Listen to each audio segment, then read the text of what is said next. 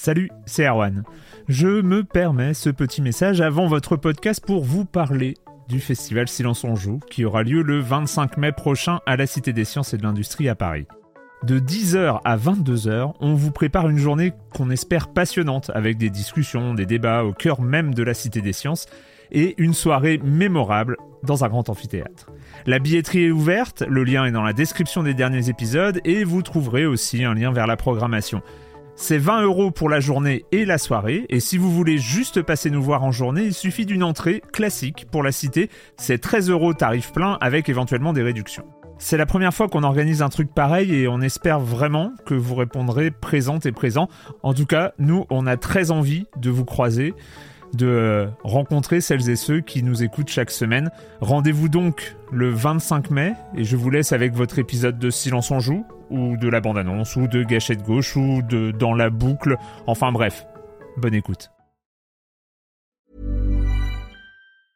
Hiring for your small business? If you're not looking for professionals on LinkedIn, you're looking in the wrong place. That's like looking for your car keys in a fish tank.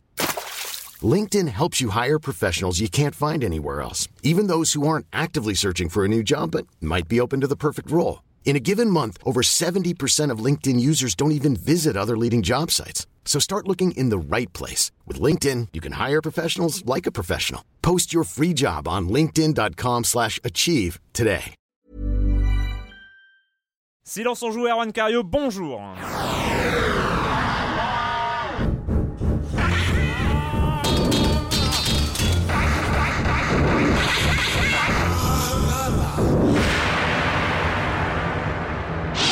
Cette semaine, on va parler, oui, ça a une semaine, mais bon, hein, on choisit pas non plus les jours où c'est diffusé, ni les jours où Sony décide de faire une conférence. Bref, cette semaine, on va parler de la PlayStation 4 qui a été annoncée mercredi soir dernier, dans la nuit de mercredi à jeudi.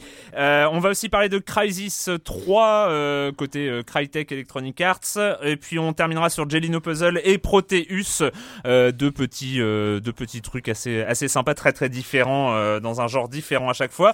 Monsieur Fall, la Minute Culture le com des com, enfin vous connaissez le programme et je commence en accueillant deux de mes chroniqueurs favoris, dont un, euh, ça va être euh, le grand retour après, non il n'avait pas été enlevé par, euh, non non, c'était pas c'était pas lui qui avait été enlevé, c'était d'autres, Clément Apap de Sens Critique, bonjour Clément. Bonjour, bonjour à tous. Ah ça fait plaisir.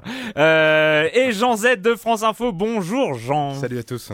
on commence avec toi Clément, avec une petite news triste. Oui, triste parce qu'effectivement bah, on comprend hein, le jeu vidéo est en mutation euh, avec des, des Oula, licences... tu commences avec vous ouais t'as vu comme euh, hein, tout de suite c'est le, le, le, retour c'est le retour c'est pour ça. Le jeu vidéo est en mutation. Ouais, le, jeu vidéo est en mutation. C'est une belle intro. T'as une attaque l'industrie change et aussi du côté journalistique euh, C'est-à-dire que IGN a été racheté, euh, bref, il y a eu des rachats euh, au niveau des sites de jeux vidéo aux États-Unis, et donc euh, Ziv Davis, qui appartient, enfin qui, qui, qui, a acheté, donc qui a, qui a dans son escarcelle IGN, OneUp, GameSpy et Hugo.com, a décidé de faire un peu le ménage euh, et donc en fait ils vont garder IGN qui est une marque forte emblématique euh, de jeux vidéo à l'échelle mondiale et américaine bien entendu. Et donc ils ferment quand même des sites euh, ils ferment des sites connus comme Hugo OneUp et GameSpy. Donc c'est des sites voilà qui vont qui vont qui vont cesser d'exister ou qui ont déjà cessé d'exister au endroit à un moment où je vous parle. Il y aura peut-être des reclassements aussi mais en gros voilà c'est une industrie en mutation et là il y a quand même beaucoup beaucoup de de journalistes sur le carreau, comme en France, hein, ceci dit, hein, comme, ouais. comme en France, voilà. Donc c'est. Non mais c'est vrai que c'est vrai que OneUp, euh, moi c'était plutôt euh, GameSpy parce que GameSpy à une époque, hein, ça, ça, ça a périclité euh, depuis, mais à, à une époque c'était vraiment le rendez-vous des, euh, des vraiment des belles plumes euh, américaines. Il y a une dizaine d'années, ouais. Il y a une ouais. dizaine d'années. Notamment, c'était, c'était, notamment grand, il y avait le, il y avait Steve Kent qui qui écrivait dedans. Steve Kent qui est l'auteur de The Ultimate History of Video Games, qui est quand même encore aujourd'hui la bible la bible de l'histoire du jeu vidéo. Et euh, voilà, il y avait vraiment des, des grosses références. Après, bon, bah, voilà, ça a évolué euh, en 10 ans. Hein. Mais c'est vrai que c'était déjà délicat à l'époque où il y avait IGN et, et GameSpy euh, côte à côte. Ouais. Ils essayaient de garder, ils avaient quand même deux gros flagships en parallèle et c'était pas, pas toujours facile à gérer. En flagship, euh, une transition euh, toute trouvée. Superbe, sublime, j'allais dire. J'ai pas mieux là, j'ai pas mieux là. là c'est école Michel Drucker. hein. Eh, eh, Ouais, c'est pas mal. C'est pas mal, hein. C'est pas mal du tout. Effectivement, on en sait un peu plus sur Assassin's Creed 4, qui reprend un peu d'Assassin's Creed 3, visiblement, puisqu'on sera en, plein, en pleine bataille navale. C'était quand même l'un des points forts de, de, de, de AC3. AC4, pourquoi? Bah, C'est une rumeur euh, signée. Bon, il y avait déjà eu une rumeur il y a Est-ce que c'est quelques temps. 4 déjà? Parce que C4 sur l'affiche qui devrait être publiée par euh, les revendeurs à partir du 4 mars, c'est ce que Mm. dit Kotaku. Euh, ce sera donc Assassin's Creed 4 Black Flag. Voilà, ça c'est bien marqué, bien inscrit. Seulement il y a un petit souci quand même sur cette rumeur. On aime beaucoup les rumeurs dans la presse, dans la presse américaine mais française également. C'est vrai qu'il y a un éditeur qui a tweeté qui a dit c'est quand même bizarre de faire des rumeurs sur une information euh, dont on a déjà signé des NDA. C'est-à-dire, je décrypte. En gros, la presse américaine, enfin ou la, une partie de la presse a vu le loup, donc a déjà vu Assassin's Creed 4 ou une bande annonce. Ouais. Elle sera d'ailleurs présentée aujourd'hui aux médias français. hein, donc Ubisoft va dévoiler le Assassin's Creed 4. Donc tout le monde saura, mais on va signer des NDA, des embargos jusqu'au 4 mars. voilà. Et donc visiblement Kotaku est très au courant, et bien au courant que c'est des pirates, mais diffuse quand même des rumeurs là-dessus. Donc ça fait un petit peu un contre-emploi, on va dire un peu un peu bizarroïde. Mais bon, ça se rapproche. On va se battre sur des euh, sur, sur des navires euh, de- d'ancienne époque, et je Bon, pense que ça va être plutôt pas mal. C'est vrai que c'était une des grandes réussites hein, de Assassin's Creed 2, 3, euh, le, le, le bateau, hein, qu'on n'attendait pas forcément. euh, Moi, j'ai on- pas dépassé euh, Le bateau. Non, j'ai pas dépassé le l'introduction qui est de plusieurs heures. Moi, j'ai moi j'ai abandonné à ce moment-là. Donc euh, voilà. C'est dommage, c'est dommage parce que le, le- vraiment le, le bataille navale, je pense que ça Ouais. va vraiment Ah ouais, non, plaire. les- ah non, les- c'est- Bah écoutez, je repars pour 4 semaines pour continuer pour, pour, pour y jouer? Je reviens dans 4 non, semaines. non, il y a vraiment un goût de l'enfance. En plus, c'est ce, c'est ce Ouais. qu'on aurait aimé enfant. Voilà, Ouais, quand ouais, on a ouais. l'imagination, on se dit ah ouais, c'est ça. Mais quand on y joue, on se dit ah ouais, ok. Non, moi ça, moi ça me faisait euh, vraiment penser à, euh, aux pirates de Sid Meier's à- en, en, en FPS. En fait, finalement, c'était un peu euh, ce côté-là. euh, euh, on est dedans et on, on pilote, euh, on pilote le bateau et tout, euh, comme à l'époque de, Sid Meier, enfin de pirates. Et euh, voilà. Donc euh, pourquoi pas? C'est vrai que pour le coup, ça me faisait ça. Je pourrais penser que donc euh, si c'est AC4, c'est un autre personnage. c'est la question. Euh, Tout le monde dit, mais c'est pas un, un AC3-2. hein, Voilà, c'est- euh, non, comme euh, visiblement, il y a, Brotherhood et Exactement. Visiblement, il y a marqué 4. Mais bon, après, la rumeur. hein. La rumeur. rumeur. La rumeur. Euh, le com des com de la semaine dernière, donc euh, semaine dernière où j'étais tout seul, euh, mais où il y a l'émission était formidable parce que j'ai vraiment adoré. Euh, non pas grâce à moi, mais grâce aux musiques euh, que j'ai passées. C'était le, le spécial musique. Avait été vraiment un vrai plaisir à préparer, à enregistrer, à réécouter ensuite. C'était, euh, j'ai j'ai vraiment adoré. Comme quoi 2012 a été une grande année du, euh, de la musique du jeu vidéo. Ouais. Euh, évidemment des commentaires. Alors je passe sur les commentaires des gens qui pensent que j'ai passé les mauvais morceaux parce qu'il aurait fallu passer celui-là plutôt que celui-là. Et puis vous pensez, euh, enfin bon, je ne comprends pas pourquoi Kid Icarus. euh, Voilà, bah, euh, voilà. hein, euh, écoutez un autre podcast. Hein, voilà, ça, ça haut. Euh, non, mais il y a Sinek qui a fait quand même une remarque un peu dans le genre euh, qui se dit très déçu de la piste choisie pour Mass Effect 3. Prendre la seule piste composée par Mansell, c'est déjà résumer l'OST de Mass Effect 3 à un thème lent et lacrymal qui accompagne une scène aussi subtile qu'un vol d'éléphant. Un joli thème, certes, mais qui ne reflète absolument pas l'ambiance épique du dernier volet et ses combats dantesques, alors que plein d'autres pistes tout aussi excellentes auraient pu faire l'affaire, comme Reaper Chase par exemple. Il continue et puis enfin il dit euh, Ce choix est une façon euh, de valider la démarche de BioWare qui, au lieu de faire confiance à ses excellents compositeurs habituels comme Lennartz ou Jack Wall, a préféré faire cachetonner un poids lourd de la BO du 7e art. Oui, alors euh, la, je- la remarque est, est justifiée, certes, euh, Mais en même temps, voilà, le, le, le morceau Living Earth de Mansell sur la BO de Mass Effect, euh, moi, en tant que j'ai joué à la, j'ai joué à Mass Effect 3 et c'est vrai que quelques mois après, c'est vrai que je m'étais pas intéressé à la BO, euh, à l'OST à l'époque, hein, j'avais juste joué au jeu et c'est vrai que quelques mois après, c'est vraiment ce morceau-là qui me reste, bon parce qu'il a été utilisé dans les trailers et, euh, et ce genre de choses, mais c'est ce morceau-là qui reste euh, vraiment de, Mass Effect 3. Oyoyo euh, qui euh, raconte euh, qu'il est délicieux ce mécanisme neurobiologique qui associe des, aux souvenirs des fragments sensoriels, goût, odeur, sujet de cette émission, son, etc. Quel bonheur de pouvoir réactiver les grandes émotions ressenties lors de nos sessions de jeu passionnés à la réécoute des morceaux, la frénésie destructrice de Hotline Miami, l'émerveillement de Botanicula, la solitude de Faster Than Light et le désespoir et la vengeance suicidaire de, de Max Payne 3. Et enfin, et enfin, Kill Score 2600. En écoutant Silence en joue sur le chemin du boulot, j'ai particulièrement aimé tomber sur la bande originale de Botanicula, musique plutôt planante pendant que je marchais seul sous la neige ce matin. Ça se mariait très bien avec les petits flocons tombant lentement. J'aime beaucoup. Euh, J'espère qu'il n'y a pas du Hotline Miami à suivre parce que là, je ne sais pas trop ce qu'il faudrait que je fasse pour être en adéquation avec la musique. Euh, et oui, il y avait du Hotline Miami depuis. Nous n'avons aucune nouvelle de Kid Score 2600. On espère que son séjour en prison se passe bien, euh, qu'il a une console avec lui. En tout cas, toutes nos pensées pour lui. Euh, et donc, on va commencer. Donc, c'était la nuit de mercredi à jeudi. C'était à minuit. C'était tard, mais il y avait du monde. Il y avait du monde euh, très inspiré, notamment sur Twitter, qui suivait ça avec une dose de sarcasme qui moi-même m'a sidéré. C'est, j'étais quand même halluciné de voir les commentaires en live de cette conférence où tout le monde balançait, tout le monde se, se vraiment se lâchait. on va juste écouter peut-être le premier passage important de cette conférence. Pardon. Euh, ça y est, ça, ça commence. Ça Pardon, commence. Ça commence. Non, c'est euh, l'apparition de la manette, qui est peut-être la seule chose qu'on a vraiment vue. Now, the next few demos are live, so I get the pleasure of sharing with you, for the first time, the new controller. And here it is, the DualShock 4.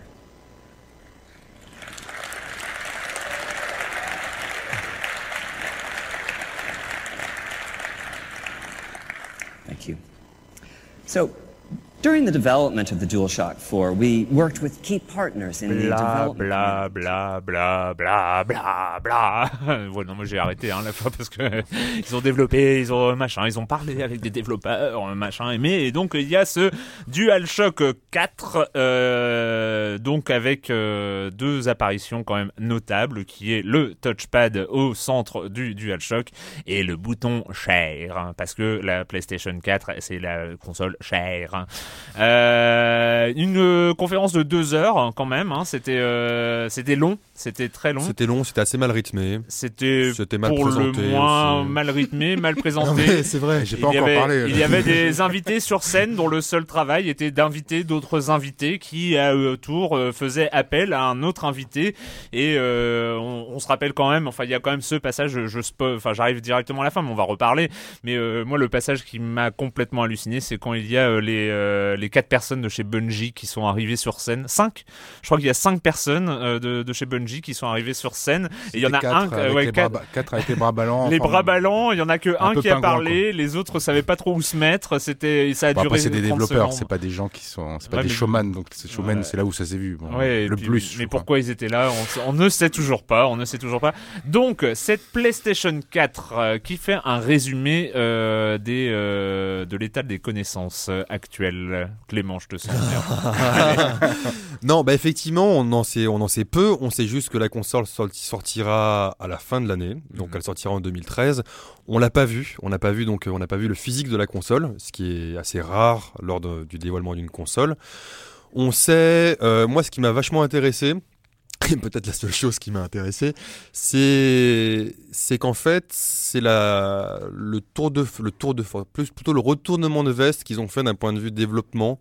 C'est-à-dire qu'avant ils avaient une structure euh, de développement propre avec euh, avec des outils propres, et là la, la structure de la de la PS4 se rapproche vachement du PC.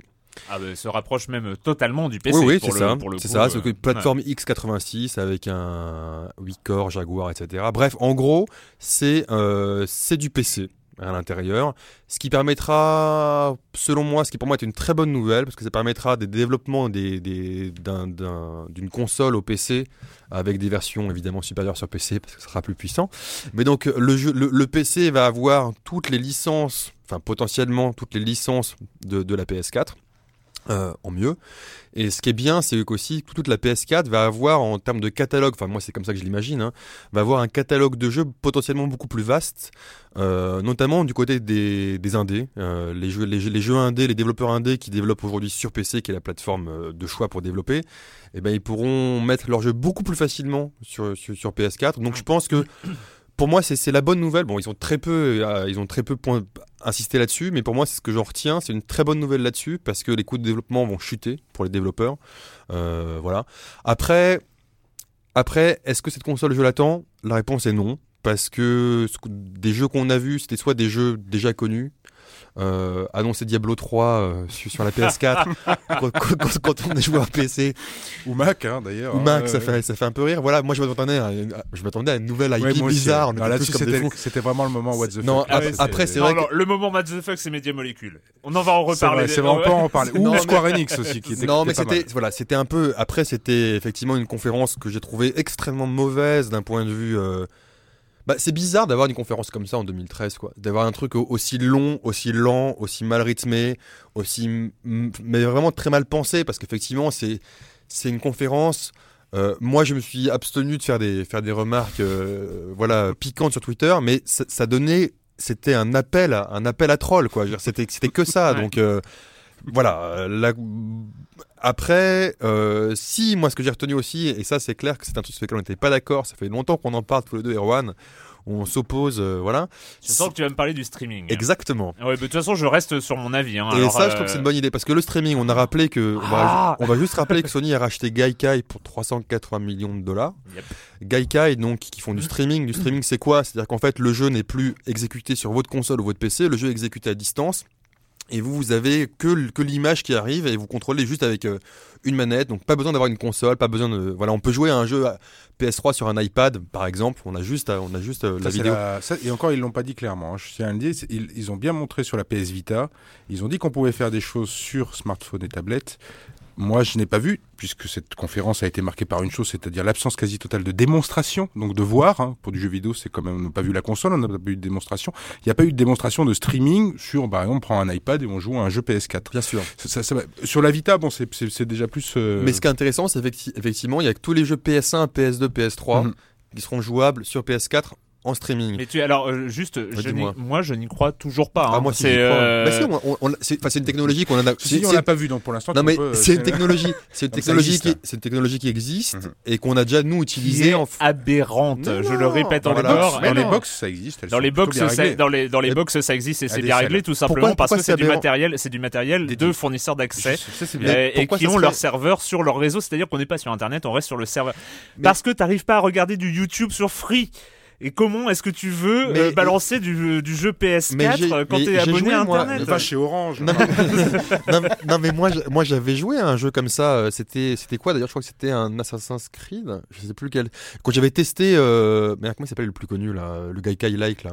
Ah, On live. Online. Online, j'avais testé à, mort, hein, à Paris. Voilà, Oui. j'avais testé à Paris euh, le truc, ça, ça marchait. Voilà. Mais bien sûr marchait, que ça marche parce que t'as as 1000 clampins euh, qui Mais jouent en même mais- temps.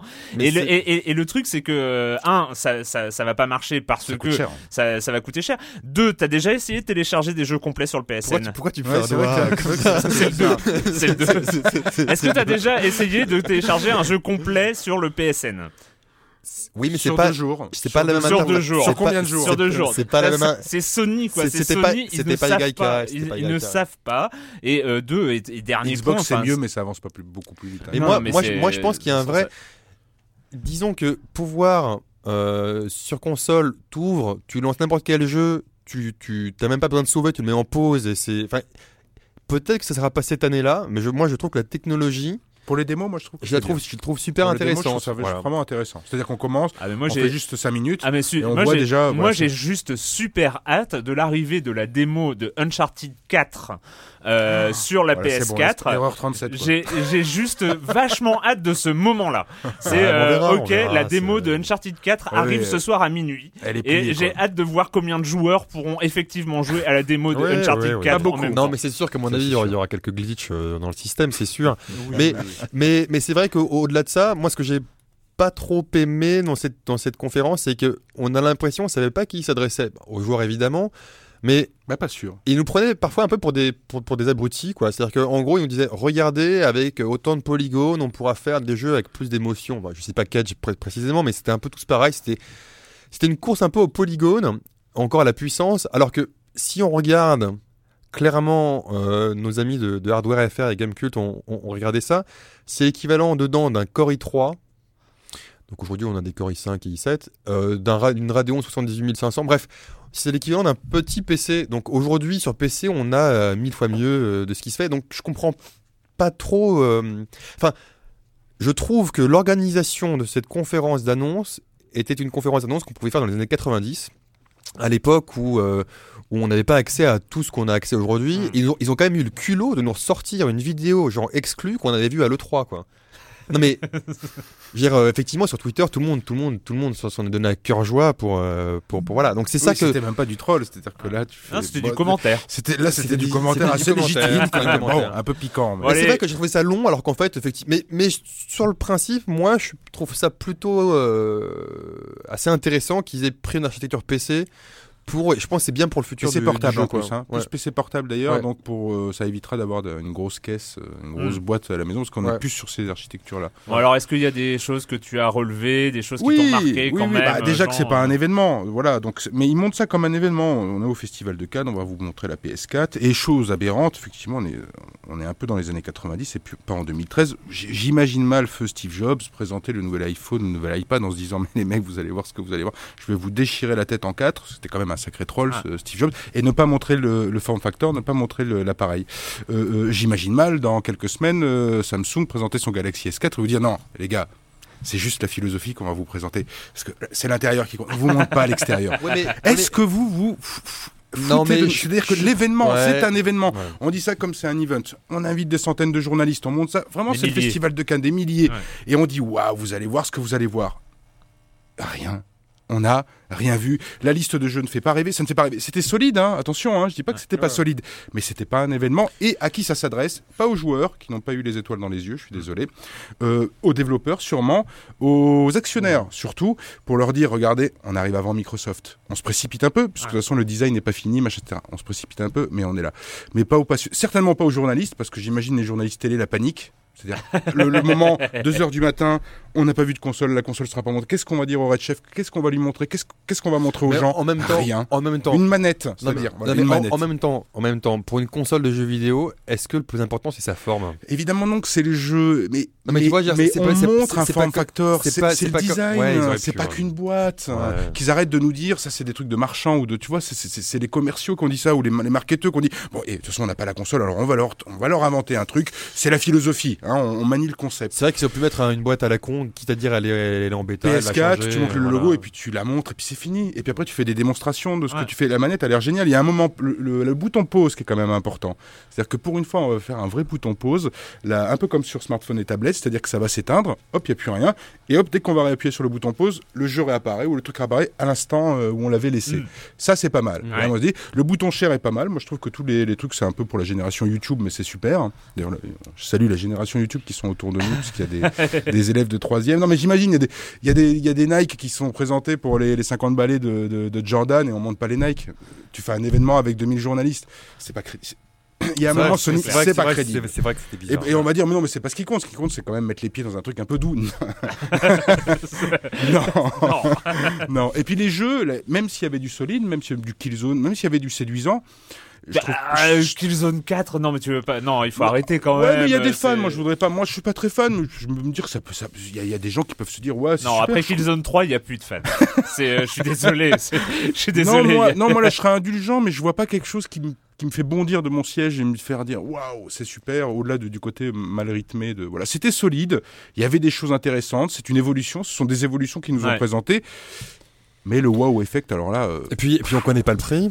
Non. Et puis on sait que ça sera pas rétro-compatible. On sait que ces Voilà. jeux qu'on aura achetés, euh, il faudra les jeux PSN, il faudra les racheter. Enfin, ça sera, voilà, il y a quand même des, des infos. euh, La non euh, la non rétrocompatibilité Mais ceci dit- PS3. mais enfin, ceci dit- euh, elle, est, elle, est, elle, est, elle est grave. Elle est, elle grave. que les jeux présentés étaient, étaient la plupart compatibles euh, Oui, à, oui, PS3, bah oui. à la PS3 donc Ouais. pourquoi acheter une PS4 puisqu'on si on a la PS3 si on est fan de PlayStation c'est que c'est délicat quoi Ouais, et puis même. il y aura euh, d'autres annonces à l'E3 hein, mais euh, Moi, je sais, je sais quand même que mon catalogue, par exemple, de démat euh, sur le PSN commence à commence à s'agrandir petit à petit euh, entre les journées, les flowers, euh, les, euh, enfin même, enfin voilà, je suis un, je suis un, un acheteur pas compulsif mais régulier euh, de, de petits jeux sur sur le PSN.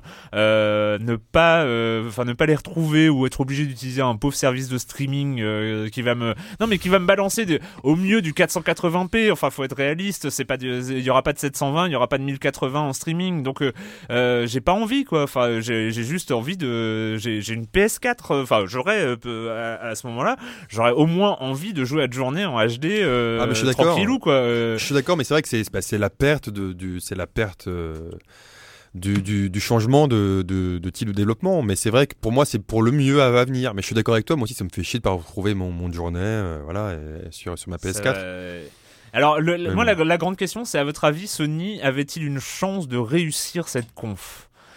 Est-ce qu'ils avaient une, est-ce qu'on peut euh, aujourd'hui, en février 2013, euh, réussir une conf de ce genre, c'est-à-dire euh, générer, euh, par exemple, euh, plus de euh, compliments que de sarcasme sur Twitter, plus que, enfin, est-ce qu'ils avaient une chance de réussir cette conf avec cet objet, avec ce machin? En l'état actuel de leur, de leur recherche, non. C'est-à-dire qu'en ne montrant, en ne faisant pas de wow effect, en disant voilà, c'est la PS4, on arrive tout de suite, bam, bah, vous allez voir, c'est un PC, mais c'est un PC qui tue la mort. Ah ok.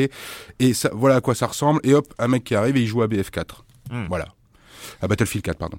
J'aime pas Battlefield. euh, Mais bah, bon, voilà. Et là, paf, là, les yeux des gens vont faire Ah ouais, ok. C'est Ah d'accord, ah, c'est super beau, machin. Oui, il y avait une petite chance, Ouais. seulement en mars peut-être, mi-mars.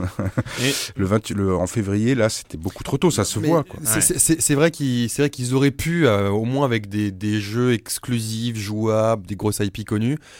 Maintenant, c'est vrai que c'est moi, elle me fait réfléchir de la question parce que je, moi, j'ai vu avec la PS3 et Xbox 360. Pour moi, c'est la fin d'une ère, c'était la fin des exclusivités spécifiques à chaque console. Il y en a encore, hein. Il y en a encore.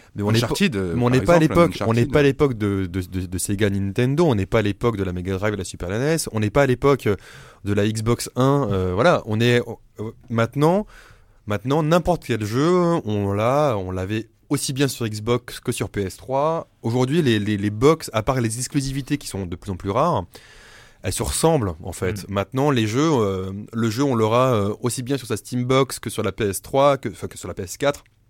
Enfin, en gros, c'est qu'est-ce qu'est-ce qui va donner le, le, le plus à une console par rapport à une autre maintenant que les jeux vont être les mêmes. Et donc peut-être que là, le côté euh, Gaikai, le côté streaming, le côté cher, et c'est peut-être ça qu'ils ont essayé de mettre en avant, alors que c'est pas clair. ça, alors que c'est pas ça forcément qui qui qui. Moi, il y a, y une question que je me pose parce que euh, il y a le- l'intervention de David Cage euh, sur euh, le plus de polygones égale plus d'émotions, euh, qui est contestable en, en soi, et, euh, et je pense que elle a été, enfin, il y a, un- il y a un symbole dans, dans l'intervention de, de, de Cage qui est le symbole peut-être de, de, de cette conférence, c'est la tête du vieux. Euh, qui fait afficher euh, genre regardez ses émotions. Moi je suis désolé, cette tête là, je suis T'as pas pleuré non, mais d'une part, j'ai pas pleuré. Et je suis intimement persuadé que euh, elle tourne sur PS3. Non mais elle tourne, elle, excuse-moi. Elle tourne sur, P- sur Xbox Moi, je suis 360. elle intimement persuadé que PS3. tout tournait sur PC. Non mais, là. non mais, Non, mais, mais, mais- Oui, oui, je vois ce que Mais tu veux dire. sûr. oui, non, mais attends, sûr. mais le lendemain, il t'avait, t'avais des mèmes il y a à n'en plus finir sur Internet. T'avais, t'avais un truc de 2004 sur PC qui était plus beau que ce truc-là sur PS4. Voilà. Donc, voilà. Donc c'est- et, et, et en fait, je, je sais pas si vous l'avez vu, c'est un petit dessin, euh, une, une un petite euh, infographie comme ça qui euh, qui circule euh, peut-être d'avant hein, euh, d'avant la conférence. sur la multiplication, Euh, sur la des- multiplication ouais, des polygones, euh, où en fait il, il te montre une petite statuette représentant euh, représentée en 6 polygones, donc évidemment euh, ou, euh, ou, euh, très peu de 12 polygones, Mhm. en 60 polygones, en 600 polygones, en 6000 et en 60 ça, 000.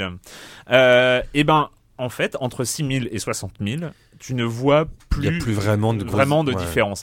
Il Et y je en a- pense il y en a une, mais elle est quelque part, c'est le problème de cette génération-là. Quand on parle du wow effect, euh, Il a déjà autant eu lieu. Autant façon, le pense. entre la génération PlayStation 1 et la génération PlayStation 2, il y avait l'apparition des premières textures, euh, des euh, des choses comme ça qui commençaient. La génération PlayStation 2, la génération PlayStation 3, il y avait la HD euh, et il y avait même, euh, ouais. il y avait le, le- le- la lumière dynamique qui euh, qui qui se popularisait même si ça existait sur la génération précédente mais il y avait il y avait ce genre de choses et bien là, je pense que le wow effect graphiquement sur un titre C'est impossible. est quasiment impossible. Ouais. Après, il peut y avoir euh, un wow effect, par exemple, sur des effets de zoom sur une région, euh, sur une grande région, dans un jeu ouvert, un zoom dézoom euh, rapide et ce genre de choses. Mais finalement, sur euh, un visage, euh, on va parler de Crysis 3 tout à l'heure, mais euh, Mais en fait, le wow effect, on l'aurait, c'est clair que c'est pas tant sur la technique, on aurait pu l'avoir juste avec des jeux jouables en vrai et de voir des gens jouer et de, Oui. de les voir partager. ils auraient, pas, je, je suis pas convaincu vu Mais- mais le Watch dis- Dogs, le Watch Dogs qui était censé tourner sur PS4 et qu'on a vu, euh, qui est. euh, bah, d'ailleurs, euh, d'ailleurs, on, on va juste écouter le début parce que j'ai mis un petit son. C'est le, le, le, le début de la démo de Watch Dogs qui est passé pendant la, la conférence.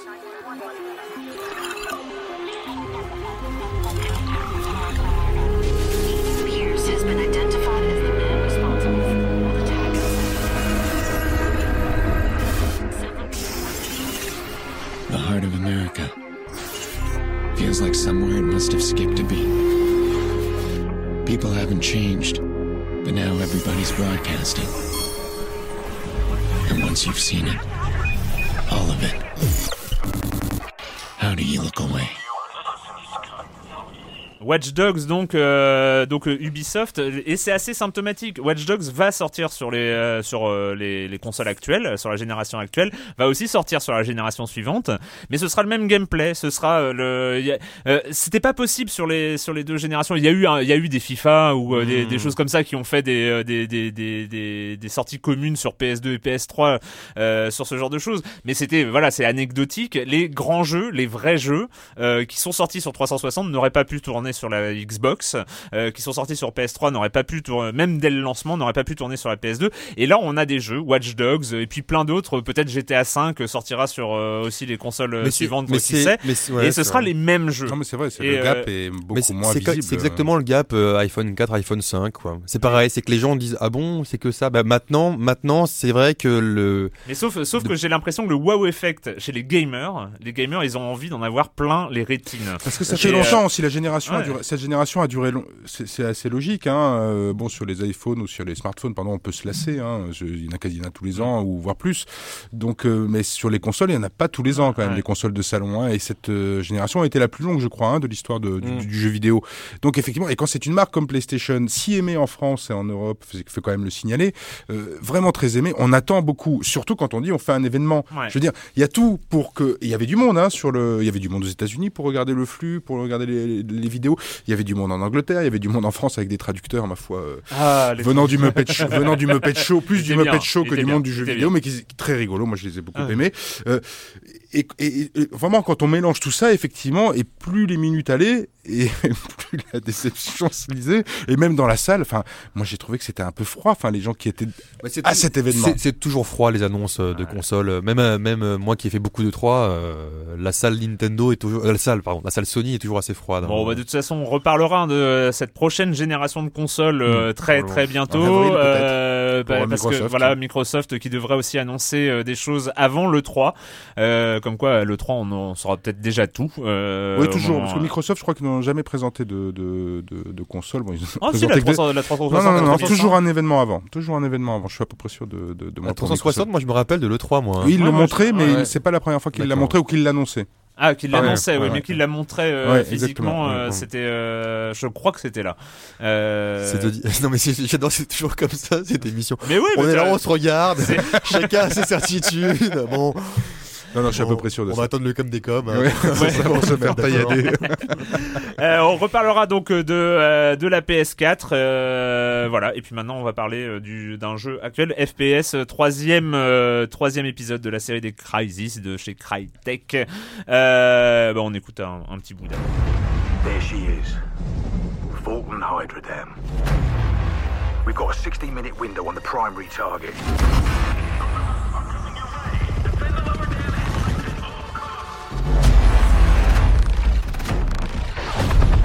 Cells dividing their forces. It's your call how you want to do this.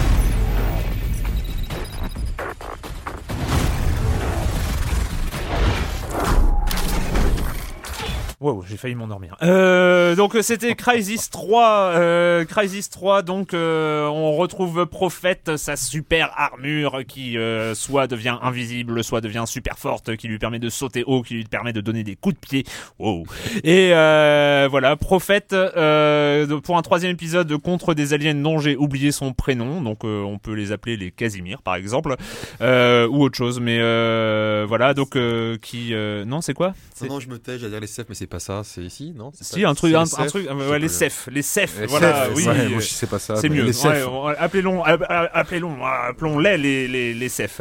Euh, donc euh, Crysis 3, euh, suite euh, directe du 2 euh, pour le coup, euh, c'est-à-dire que les CEF sont pratiquement éliminés de la planète, mais il y a le sel, euh, une, une espèce de, de complexe militaire, enfin de, de milice armée euh, privée qui euh, prend- Je, je pense que de toute façon, c'est pas pour le scénario Et qu'on ce jouera à que ce j'allais jeu. Et tu remarqueras que donc je me sacrifie. Et tu te Euh, sacrifies. Je me sacrifie ouais. en faisant le pitch du jeu, comme Ouais. ça vous pourrez vous attacher à d'autres éléments.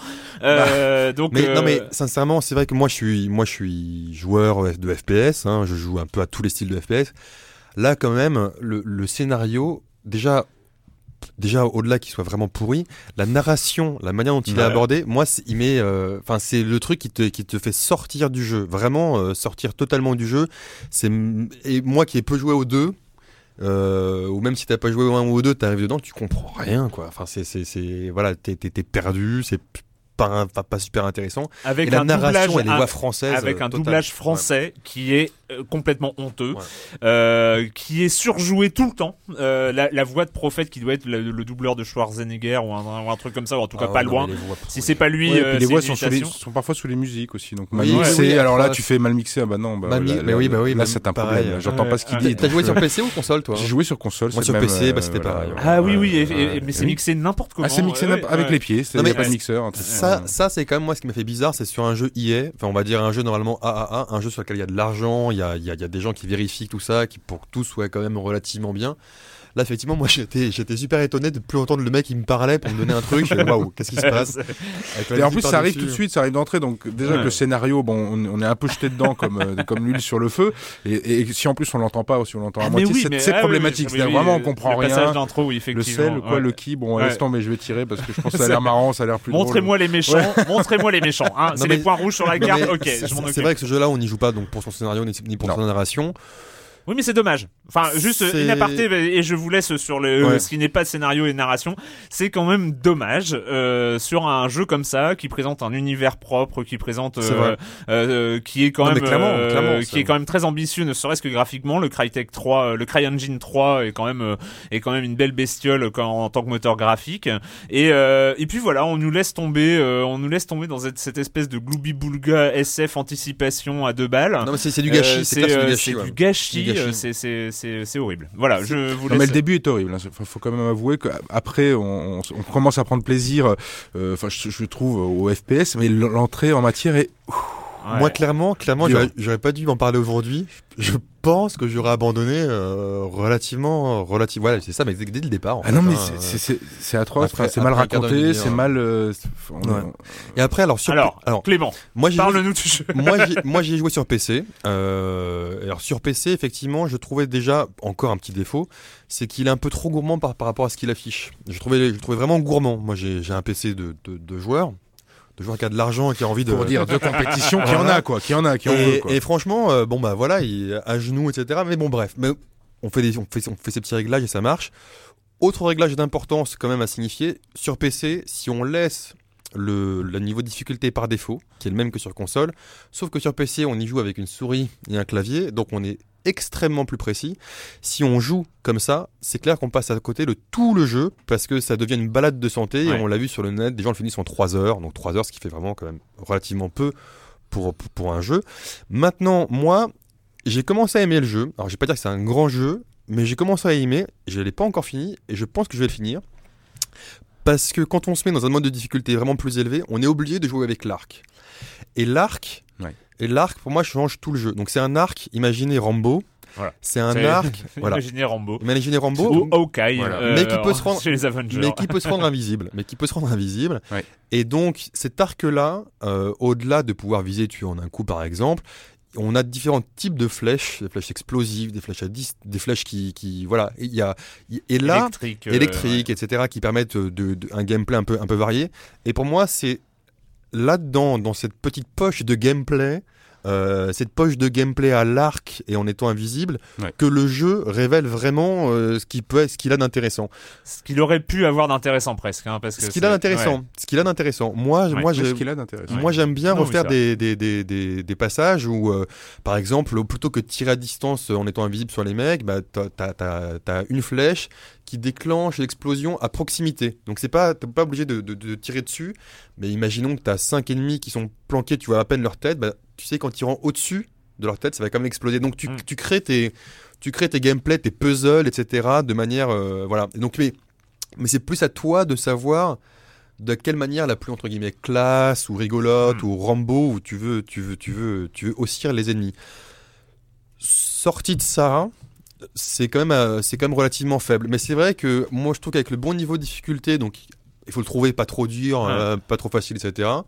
Euh, moi sur PC c'était l'avant avant dernier, voilà, c'était le troisième sur 5, quatrième sur 5. Euh, là c'était sympa.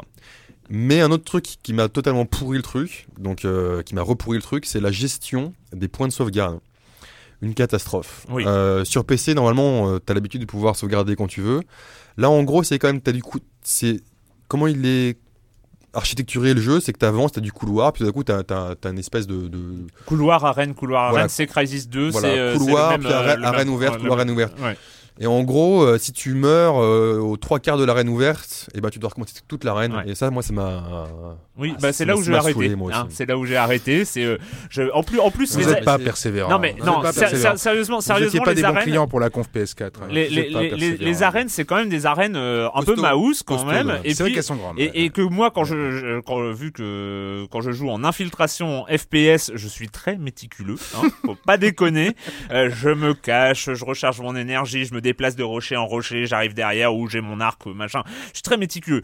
Donc, et évidemment, mm, vu que je suis pas non plus très bon, à un moment, il y a les renforts qui arrivent, hein, parce que dès Oui. que tu déclenches une alarme, il y a les hélicos qui arrivent, euh, 14 mecs en renfort et tout ça. Donc, ça augmente la durée de la- l'arène. Et à la deuxième vague de renfort, des fois, parce que euh, je sais pas pourquoi, et ben je me fais buter.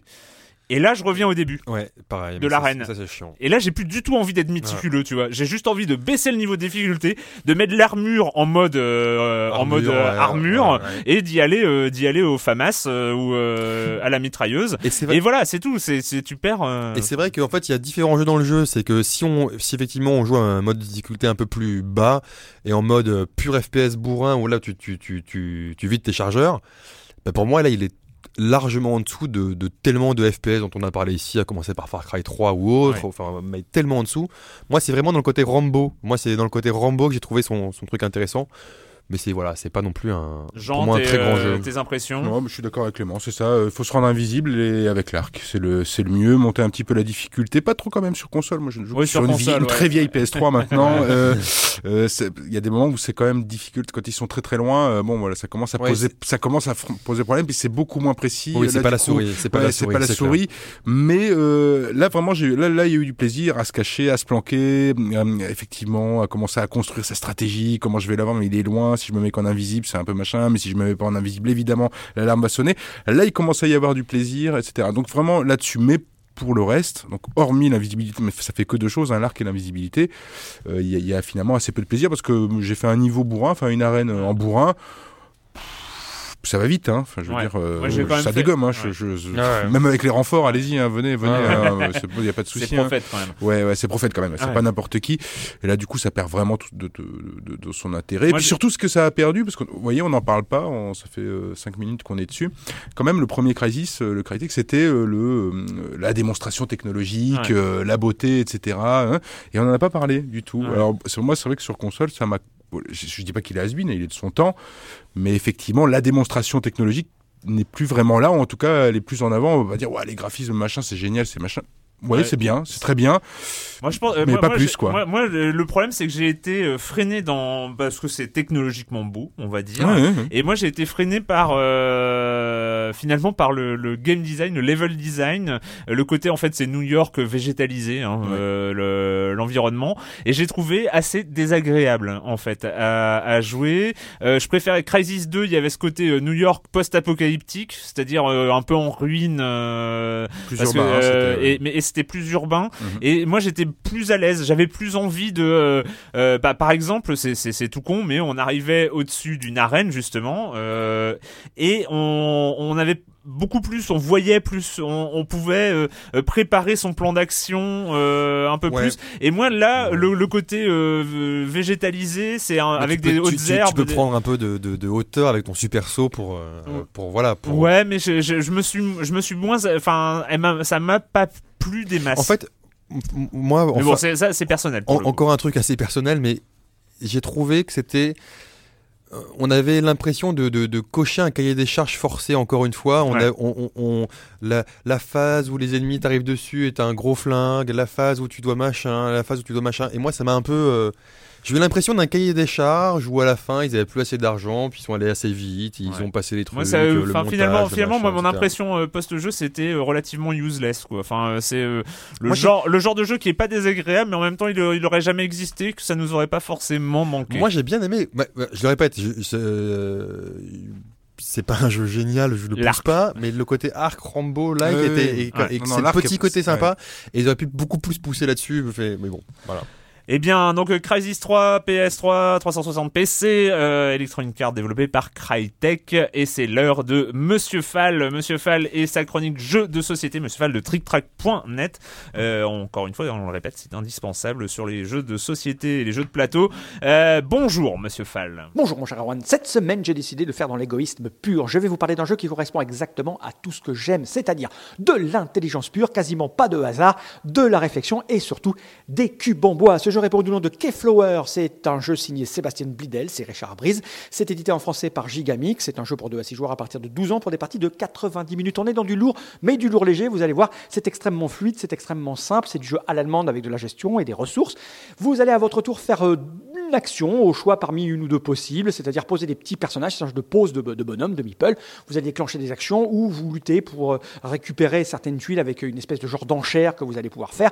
Bref, l'idée et ce qui est absolument excellent dans Keyflower, c'est que les parties vont toutes être différentes et c'est pour ça qu'il va y avoir de la réflexion en tout cas quand vous allez lancer la partie, puisque vous allez répartir des tuiles qui vont vous proposer des actions et en fonction de ces tuiles, vu qu'elles sont différentes à chaque partie, vous allez devoir analyser ce qui risque de se produire, ce dont vous avez besoin pour élaborer une stratégie à court et moyen terme, parce que il va y avoir quatre phases qui vont se dérouler pendant la, partie, juste quatre, et à chaque phase on va tirer de nouvelles tuiles. Vous ne savez pas trop ce qui va arriver, mais vous pouvez avoir de petites idées. Enfin bref, un jeu casse-neurones très plaisant, très fluide, très simple dans euh, la technique que vous allez mettre en place pour pouvoir jouer, mais un peu plus complexe dans les tenants et les aboutissants qui va vous faire fondre vos neurones. Je vous répète, c'est un jeu d'opportunisme pur, donc c'est exactement tout ce que j'aime.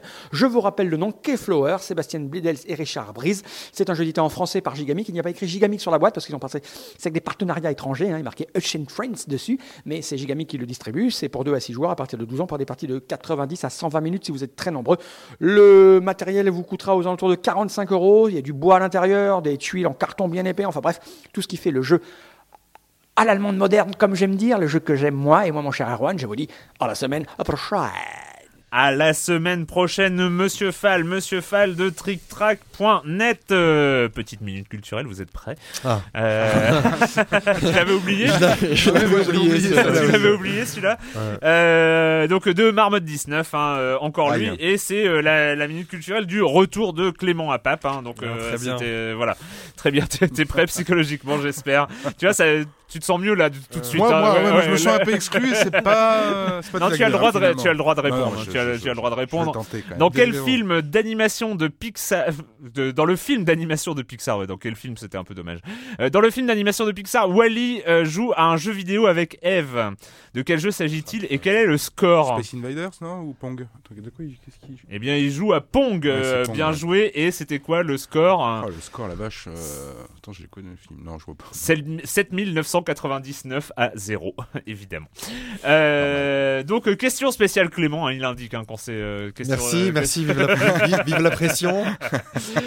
Dans Team Fortress 2, euh, le médic, je comprends pas la question, hein, mais je te la lis, hein, parce J'essaie que de la traduire après, voilà, si tu euh. Dans Team Fortress 2, le médic peut-il changer de cible lors de l'Ubercharge? Écoute, oui. Bah oui, oui, bien sûr. Oui, Bien sûr, mais parce qu'il y, a- fait, il y a- il y a même un achievement où tu peux rendre plusieurs, que, qu'évidemment j'ai eu, hein, où tu peux rendre plusieurs. en fait, Libercharge, le Medic, juste pour Team Fortress 2, un des meilleurs jeux qui existent sur Terre, qui aujourd'hui est gratuit, j'en joins tout le monde à y jouer. Donc le Medic, c'est en gros, quand tu sais pas très très bien viser, tu prends le Medic parce que t'as un canon qui soigne, et t'as pas besoin de viser spécifiquement le mec, tu tiens un peu à côté, ça, ça soigne, le, le- ça soigne ton, ton, ton, ton acolyte, quoi, ton, ton pote. Et en fait, euh, plus tu soignes, plus tu as une charge qui monte. euh, et quand tu arrives à 100%, tu peux déclencher l'Ubercharge. Et l'Ubercharge, ça rend la personne que tu soignes et toi-même invincible durant une, courte période. Voilà. Et donc là, tu peux changer. Donc tu peux rendre euh, invincible plusieurs personnes euh, en même temps, en fait. Enfin, eh bien, euh, et que se passe-t-il lorsqu'on change de cible lors de l'Ubercharge? Eh bien, écoute, la première personne reste encore un peu invincible, si c'était la question. Donc, on peut, euh, on peut switch. Si on, si on switch relativement vite, on peut, on peut mettre 3-4 personnes invincibles. Et la jauge est consommée 50% plus rapidement Ah pour ouais. chaque nouvelle cible. C'était la réponse. Ah donc, ouais. euh, voilà. je vais vite, je Non je mais, c'est pas mal, c'est pas mal. Alors un petit, euh, un petit qui suis-je, un petit peu difficile et attention. C'est pour euh, Jean Z, celle-là. l'indice principal est au tout début, enfin non, c'est un point important, lancé en 1973. Donc on est en 73. J'ai été la source d'une polémique due à mon design matériel qui laissait apparaître des contrôleurs en forme de sein, qui n'étaient autres que des trackballs euh, optiques. Il faut dire que l'on a évité le pire. À l'origine, j'étais orné de deux joysticks rouges, roses, assimilables à des phallus, mais l'idée fut abandonnée vu le public auquel j'étais destiné. Mon affiche publicitaire était plus co- racoleuse par ailleurs, et j'ai hérité à juste titre du surnom de Boob Game de la part de mon équipe de développement. Mais au final, je vais finir par m'assagir en m'équipant d'une nouvelle version avec deux joysticks standards. Je proposais à un joueur de courser un autre joueur dans un labyrinthe dans le but de l'attraper, d'où mon nom. J'étais exclusivement pour deux joueurs et pour les stresser, j'émettais des bips de plus en plus rapides et de plus en plus forts au fur et à mesure qu'ils se rapprochaient l'un de l'autre. Je suis le quatrième jeu de l'entreprise dont j'arborais le logo et mon créateur n'est autre que Alan Alcorn, Al Alcorn, euh, par ailleurs aussi créateur de Pong. Je suis, je suis. En fait, l'affiche est connue. Enfin, si vous voyez la, la, la pub pour le jeu, elle est, elle est connue dans les. C'est une des pubs légendaires des, euh, des, des bornes d'arcade. C'est le jeu qui s'appelait Gotcha. Donc, c'était le quatrième jeu d'Atari Ah, euh, qui Atari, était un, ouais, qui était un maze game. un- un- voilà. Non, mais on en apprend des choses. Voilà, hein, ça, apprend, bien. hein. Alors, euh, nouvelle, euh, nouvelle question spé- spéciale Clément. Euh, Désolé.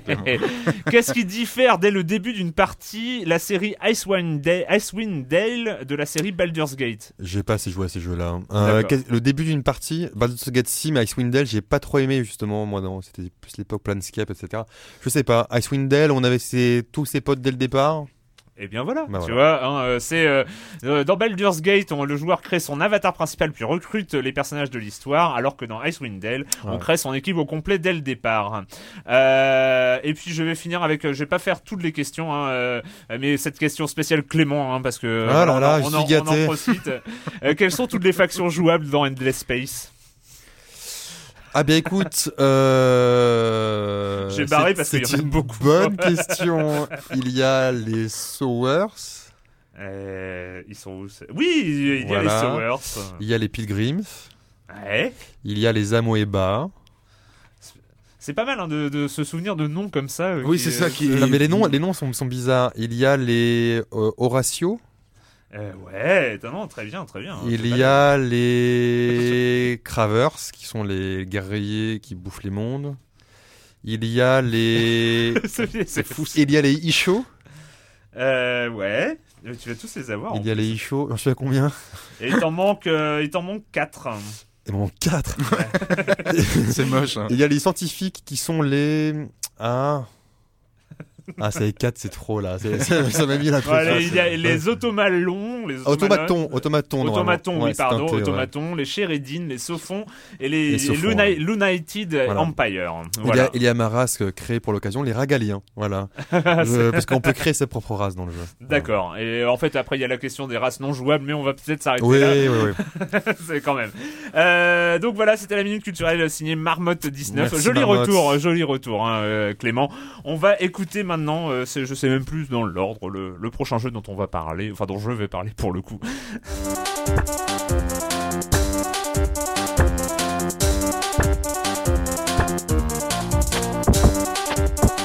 Jelly No Puzzle. Jelly No Puzzle, c'est quoi? C'est un jeu développé par un développeur japonais dont je n'ai pas retenu le nom, qui est téléchargeable gratuitement. On vous mettra le lien euh, sur écran.fr. Euh, c'est un petit jeu type jeu en flash, euh, donc pas beaucoup plus compliqué que ça. Enfin, vraiment le design d'un jeu en flash. Sauf que là, c'est téléchargeable. C'est un, un truc à installer sur Windows ou sur Mac. Euh, Euh, que sur Windows, me que sur Windows, Ouais. oui que sur Windows. Ouais. Euh, et donc ça se joue dans une petite fenêtre. Et donc euh, en plus le principe est le principe d'un jeu en flash, c'est-à-dire que nous avons des petits cubes de gélatine de couleur qu'il va falloir déplacer à gauche ou à droite. Ils ne sautent pas, donc ils ne montent pas. Ils vont juste à gauche ou à droite. Ils tombent hein, si on est au bord d'un truc. Et il va falloir regrouper euh, les, les, les, les, les carrés bleus avec les carrés bleus et les carrés roses avec les carrés roses et les carrés verts avec les carrés verts. Alors voilà, pourquoi parler d'un jeu comme ça dans Silence on joue Parce que c'est quand même le modèle de jeu euh, euh, en Standard flash depuis euh, longtemps. Hein. de standard. Il y en hein, a en, en- même. euh, eh bien, il y a euh, il y a un truc qui s'appelle la putain de difficulté. Voilà. Ah. hein, c'est euh, c'est-à-dire que c'est un jeu. euh, le premier niveau, le premier niveau, c'est celui où on te t'explique les principes du jeu normalement.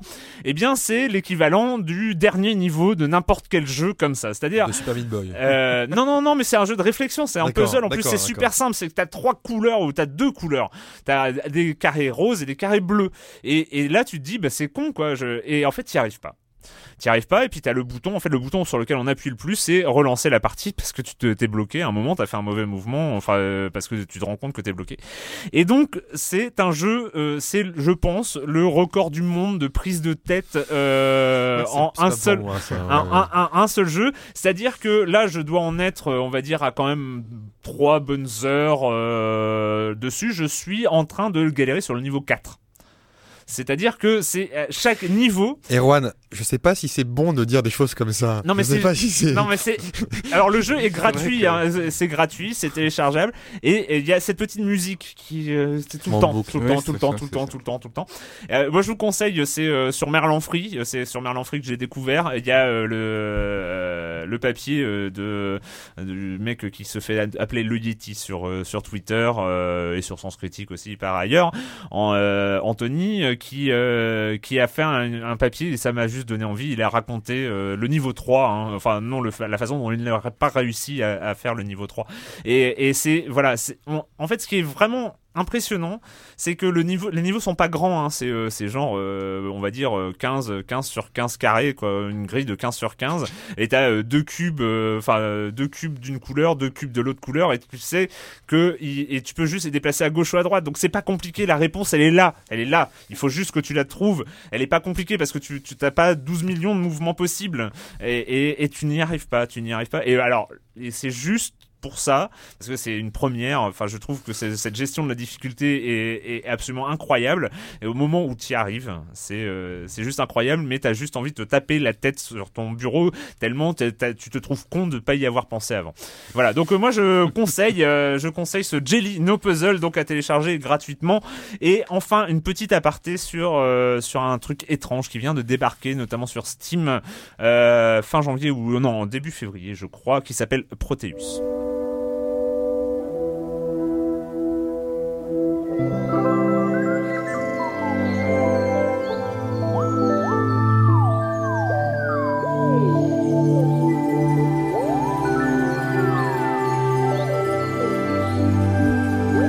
Alors j'ai vu ce machin-là, Proteus, j'ai regardé une vidéo, puis une deuxième, et puis c'était très étrange. Il y avait un côté Minecraft. euh, Minecraft, pourquoi? Parce que c'est un, on, on devine comme ça que c'est du procédural, c'est-à-dire que l'île, elle est, il y a une île différente créée à, à chaque partie.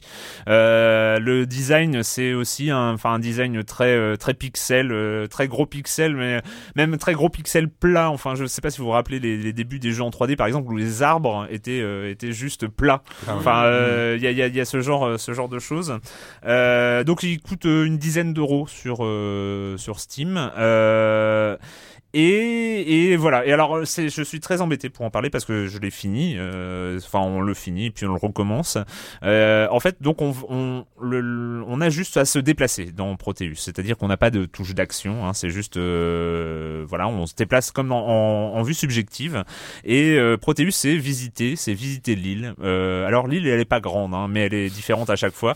Euh, Il y a, euh, il y a, il y a des de montagnes. euh, il y a- Ça fait, ça fait quand même peur. Donc, donc sur une petite, on arrive sur une petite île avec bon des, des- des- des- Non mais, ça va faire peur, ça va faire peur ce que je vais dire. c'est- ça- parce que tu le finis, hein, du coup, l'île, se. Alors voilà, en combien de alors, temps, en, par en fait, en le truc c'est que tu explores, t'as des petits, t'as des petits bestiaux, euh, t'as des petites. Ouais. En fait, c'est, elle est, elle est procédurale et il y a la musique aussi qui est procédurale. C'est au fur et à mesure quand tu euh, passes près des arbres, il y a des sons qui se déclenchent. Euh, quand tu passes près de sortes de menhirs, t'as des, des, des sons graves qui, qui se déclenchent. Il y a des petits animaux quand tu, euh, quand tu vas, quand tu les approches, ils s'enfuient. Et là aussi, ça fait, ça fait des petites séries de qui, euh, qui s'accordent pas mal à un, un, un univers sonore comme ça, euh, qui est un univers visuel aussi. Et puis il y a un cycle jour-nuit, donc euh, tu, tu profites d'une journée pour visiter l'île. C'est une journée et puis la nuit tombe. Et là les, les étoiles arrivent. Et, et puis il y a des trucs qui se passent. Et, et là tu te dis ah au moins un truc qui se passe. Parce qu'il s'est rien passé hein, jusqu'ici. Juste de la musique, des petites bestioles et tout ça. Et donc tu vas. Et, et là euh, eh bien la saison change. Donc euh, on, on arrive et puis il y a une nouvelle saison sur l'île et donc on va revisiter l'île en nouvelle saison parce qu'il y a des nouveaux animaux, il y a des nouvelles plantes, il y a des nouveaux arbres, il y a des nouvelles choses comme D'accord, ça. c'est une balade musicale et naturaliste. euh, Voilà. Euh, et il y a quatre saisons. En milieu et, Minecraft. euh, et après, le, le, le jeu se termine sur une espèce de truc complètement surréaliste, absolument. Enfin, Spoil- qui- ne, qui- ne- ne spoil pas, je sais pas. non, si. je ne spoil pas. euh, je D'accord, dis, ouais. ça se termine sur une façon ultra surréaliste. Je n'allais pas euh, D'accord, d'accord, décrire ouais. plus que ça.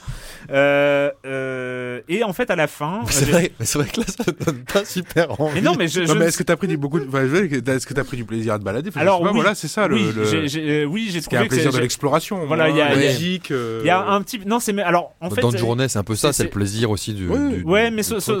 que là, le, dans le journée, c'est un vrai jeu vidéo de journée. Là, on est, on, est sur un truc à moitié. Alors, en fait, j'ai fini le jeu, et pour tout dire, je ne savais pas si j'avais joué à une escroquerie ou à une œuvre originale. ouais, parce que 10 euros quand même. enfin, Ouais, mais c'est et, une vraiment, enfin vraiment, c'est euh, c'est. Alors j'ai réfléchi. Bah, tu t'es quand même posé la question. Mais je C'était- me suis voilà, posé la donc- question, Mais c'était pas genre, c'est une escroquerie. Tu t'es quand même. euh, voilà. Voilà, je me suis, même- je me suis vraiment posé la question parce que finalement j'ai passé un bon moment aussi. Je, me, Mhm. je me suis pas forcé en disant putain il faut, il faut que j'en parle en silence on joue, il faut que je, je termine ce jeu et tout ça. Je me suis vraiment baladé et puis c'est vrai que chaque nouvelle fois, on, on- c'est la même île, c'est le même relief, mais il y a vraiment des choses bizarres qui se passent, des animaux étranges, très bien animés, qui sont avec quelques pixels, une dizaine de pixels, mais qui bougent très bien. Enfin c'est, euh, c'est très marrant et puis on, on, on- on recherche des choses. Tiens il y a, une maison là, mais c'est très bizarre, une maison au milieu de nulle part, mais il y a rien forcément qui se passe. Enfin et, et, et, et du coup, euh, voilà, ça dure euh, une- deux heures, euh, une heure et demie, deux heures euh, pour faire un peu le cycle des saisons. Et, euh, et je ne sais toujours pas vraiment quoi en penser, mais si ce n'est que euh, j'ai trouvé l'expérience super intéressante. Enfin, voilà, je peux que vous Ouais. conseiller d'aller d'aller voir. Après, je suis pas, je suis pas sûr que ça donne quelque chose en vidéo, justement, ce genre de choses. Il y a quand même, euh, il y aura toujours la question est-ce que c'est un jeu vidéo, est-ce que ça en est pas? Bon, voilà, je suis désolé, je me déplace dans un univers euh, en trois dimensions avec un avec Ouais, un en vue FPS. Pour moi, c'est interactif, c'est un c'est un jeu après l'aspect ludique et Le gameplay est court, voilà, voilà, le, le gameplay est court. Enfin, voilà, je vous conseille de jeter un œil si vous avez l'occasion à, à ce à ce Proteus. Euh, je sais que alors voilà, euh, pour j'ai j'ai eu besoin moi je sais de lire des choses dessus après. Euh, il, y a, il a été adoré par euh, des sites comme Edge, comme Rock Paper Shotgun, comme le Guardian, euh, quand même des, des, des, des gros trucs. Moi je, je et je sais toujours pas, c'est peut-être une escroquerie et je je Ah. sais je sais toujours pas. C'est très étrange. Euh, voilà, je n'ai donc absolument pas donné envie d'y jouer. Hein, je- Si, Si, si, si, si, on est intrigué, Moi, est je suis curieux, je te dis, mais on s'est baladé une heure et demie, deux heures là-dedans. Faut quand même faire euh, Ouais, bon. à regarder. C'est quand même étonnant. Non, non, si, si, si. si. Bon, et bien voilà, bah donc c'est fini cette semaine avec, pour les jeux vidéo et la question rituelle à laquelle vous n'allez pas échapper. Et quand vous ne jouez pas, vous faites quoi, Clément? J'ai lu un bouquin euh, qui s'appelle Badass, euh, qui est tiré d'un site internet que je conseille à tout le monde, qui s'appelle Badass of the Week. Donc c'est écrit en anglais. Euh, et en fait, c'est euh, dans Badass of the Week, il présente donc des badass. Comment on pourrait traduire ça Des, des durs à cuire, Mm. en fait. Mais donc c'est souvent, euh, 90% du temps, c'est des gens qui ont existé, donc c'est de l'histoire, c'est historique. Parfois, il y a des personnages de jeux vidéo. Euh, ça, ça arrive. Et en fait, c'est un style très particulier où il Duke Nukem, hein, Duke Nukem Ouais, étant le badass. Exactement, euh, où il raconte une histoire, où il raconte l'histoire, mais de manière euh, comme s'il la revivait de l'intérieur. Et euh, dans Badass, donc qui est le bouquin euh, tiré de, ce site-là, mais qui est, cons- qui est centré sur des figures de l'Antiquité, j'ai trouvé ça génial. Pour moi, c'est le bouquin d'histoire dont j'aurais rêvé en troisième ou, en Hmm. ou- ou au lycée. C'est qu'en fait, on se plonge vraiment euh, dans, dans, dans les personnalités, etc. Parce que ce- celui qu'on connaît le mieux, en fait, c'est c'est Leonidas dans le film 300, où Ouais. ils sont 300 face à l'invasi- à l'invasion de la Perse. Mais en gros, on se rend compte que l'histoire est couverte de, de, de badass qui, sont- qui sont parfois des femmes aussi. Il hein, n'y a, y a pas- y a pas que des hommes. Mais c'est quand ils sont face à des, à des situations euh, inextricables, où on, tout est perdu, bah, ils y vont. Même qui- quitte à, quitte à mourir, quitte à machin, ils y vont. Et c'est... C'est vraiment moi j'ai Il y a un côté epicness. il y, a, euh, il y a un côté épique et violent, mais c'est surtout, bah, c'est épique, mais c'est réel, quoi. Ça s'est Ouais. passé et ça, et pour moi, ça m'a donné, en- m'a, j'aimais bien l'histoire, mais ça m'a redonné goût à l'histoire et c'est, c'est une manière assez rigolote, c'est intéressant. Il faut bien comprendre l'anglais, mais euh, je conseille vraiment et donc le site s'appelle Badass of the Week. Jean, Euh, une traduction d'un livre qui s'appelle L'éthique des hackers euh, Ah, de oui. Stephen Levy qui va sortir. Qui a mis longtemps à être traduit. longtemps, très longtemps. Donc il va arriver, je crois, le 7 mars. Je suis dessus. Donc euh, qu'est-ce que c'est donc l'éthique des, des hackers? Bah, c'est le portrait, on va dire, de, de quelques hackers, nombreux hackers aux États-Unis à partir des années 50-60. Hein, le MIT, bon Steve Jobs, Bill Gates pour les pour les plus connus, pour se rendre compte que c'était tout de même toutes, toutes ces toutes ces personnes des, des badass intellectuels hein, euh, physiquement ils étaient un peu plus gringalés mais que euh, il y a une éthique des hackers laquelle bah, c'est-à-dire qu'on doit on doit euh, décoder le code. Il faut décoder le code. Il y a une espèce de d'appel. Et quoi que quoi qu'il en coûte même sa réputation personnelle il faut décoder le code pour le donner aux, gens pour leur dire voilà comment c'est fabriqué voilà comment vous pouvez le- le- le- l'échanger le, donner etc et c'est un livre vraiment passionnant. Moi j'en Ouais. suis vraiment qu'au début. Et on se rend compte que bah, malgré les bon on parlait de feu Steve Jobs euh, qui est maintenant qui, était euh, pour un, un monde assez fermé enfin il a commencé pour en, en bah. désinguant des, des, des systèmes téléphoniques donc bon c'est quand même assez drôle et assez piquant ou paradoxal et on se rend compte que ces gens ont commencé comme ça il s'agit pas de d'escroquerie mais que il fallait se dépatouiller dans ces codes et qui les en, environnant et c'est vraiment passionnant passionnant là-dessus Ah non, mais sur, les, euh, les, les- ouais, l'éthique hacker, euh, livre important, euh, par ailleurs, Et puis- et ça contre, euh, éternité à être traduit. ouais. Et ça contre l'idée euh, étatique qui veut, il n'y a pas que la France, hein, que le hacker, bon bah est, il est classé dans le dans le dans le côté terroriste, hein, il est côté méchant de la barrière. C'est pas du tout ça euh, la réalité du hacker. Et là, on a une vision qui est quand même un petit peu plus Il y a intelligente. plein, plein, plein de sorties plus, euh, euh, littéraires, enfin de, de livres en ce moment depuis quelques mois sur sur les hackers. Il y a il y a plein, plein, plein de choses. Il y a un bouquin d'Amel Guiton qui sort en, en mars. Il y a le bouquin de, enfin bon voilà, il y a il y a plein de il y a plein de trucs chez chez OVNI aussi, enfin chez Feu OVNI. Mhm. Ils avaient euh, bâtisseur depuis 1956, hacker et tout ça. Sabine Blanc et Ophélie Anour. Enfin, il y a, y, y a plein de choses à lire sur les hackers en ce moment. C'est vachement bien, c'est vachement intéressant. Euh, et bien moi, pour ma part, j'ai euh, découvert euh, sur euh, les conseils de mon ami Marius, euh, qui est à Libé aussi, euh, Sweet Tooth euh, Comics euh, en 40 singles euh, chez Vertigo, euh, qui euh, est une sorte de euh, conte post-apocalyptique euh, où l'humanité est en train de mourir. Il y a une maladie euh, bizarre qui touche tout le monde. Tout le monde meurt, euh, sauf les nouveau-nés, les enfants, euh, qui naissent euh, comme, euh, mais qui naissent hybrides, euh, enfants et animaux. Et donc euh, le héros, euh, le héros est comme ça un, hybride entre un enfant et un cerf. Et, euh, et en fait, ils sont pourchassés aussi les, nouveaux enfants parce que bah, ils portent en eux ce qui peut sauver euh, les humains normaux, hein, vu que eux ne sont pas touchés par la maladie, donc euh, ils se font disséquer, ils se font euh, machin. Et c'est une sorte de conte euh, post-apocalyptique qui est absolument exceptionnel. Euh, genre, je l'ai pas terminé, mais ça s'appelle Sweet Tooth chez Vertigo. Voilà, je vous conseille à tous. Euh, voilà, c'est fini. On se retrouve euh, très bientôt. Merci, hein, merci tous les. Euh, on se retrouve très bientôt pour parler jeux vidéo sur Libé Labo.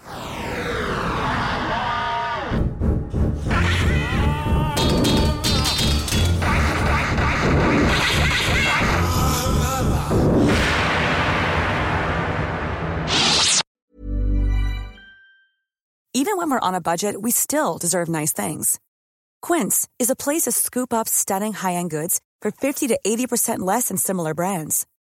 They have buttery soft cashmere sweaters starting at $50, luxurious Italian leather bags, and so much more. Plus, Quince only works with factories that use safe, ethical, and responsible manufacturing. Get the high-end goods you'll love without the high price tag with Quince. Go to quince.com slash style for free shipping and 365-day returns.